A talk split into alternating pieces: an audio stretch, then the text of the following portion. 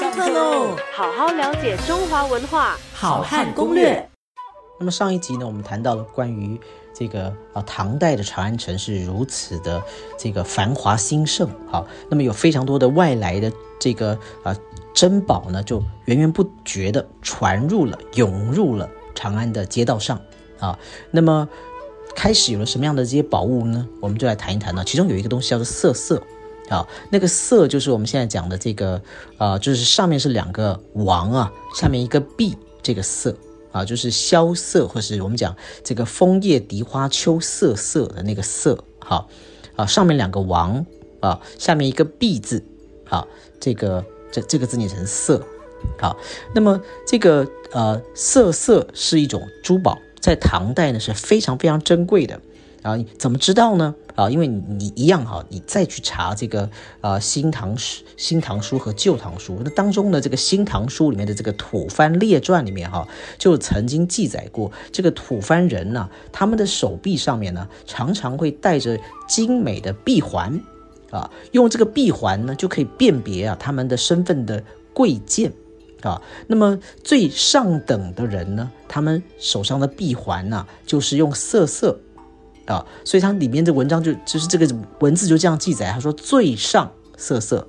金次之，金涂银又次之，银次之，最下至铜。那么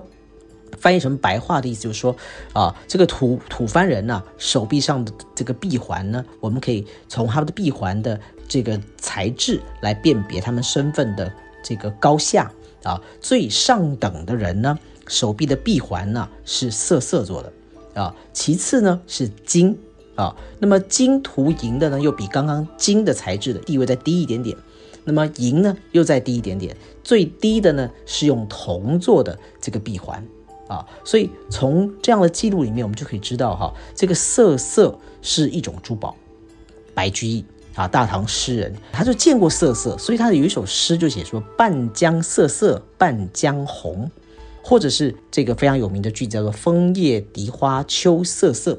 这个“秋瑟瑟”你不能翻译成啊，反映出秋天的萧瑟，其实不是的。这个“瑟瑟”呢，其实在描述啊这个宝石的碧绿，所以也就是讲当时的就是白居易的诗里面是讲江水的碧绿。好，那么明代啊，有一个叫做杨慎，他的《深谙诗话》里面啊，就解释过，为这个色色呢下了一个注脚。他说啊，色色珍宝名，哎，你看他马上就告诉你说，其实色色就是一种啊珍奇的宝物啊。所以呢，用这几个文献呢，我们就可以知道啊，这个色色是当时非常有名的一个珠宝啊。讲了半天色色，大家没什么感动哈。那么我来讲一个大家。更喜欢的东西是什么呢？叫做金刚石。你说啊，金刚石还是没感动啊？哎呀，唐代的金刚石就是什么呢？就是现在的钻石。这样各位感动一点了吗？好，在这个呃贞观年间呢，就唐太宗啊，贞观年间啊，从印度呢就来了一个婆罗门的这个僧人，好，那么就说自己有一个有一颗啊佛齿啊，就是你知道这个佛骨舍利啊，说啊佛齿啊非常的。尖非常的硬啊，那么他只要用它来敲任何东西啊，都无法啊把它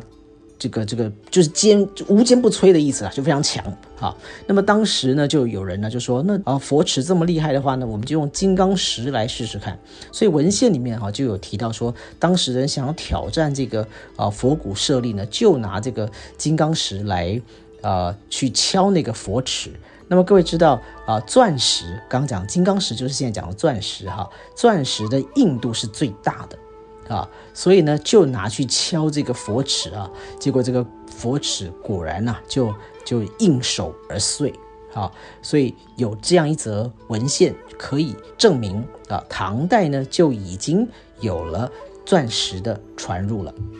好好了解中华文化，好汉攻略，下课喽。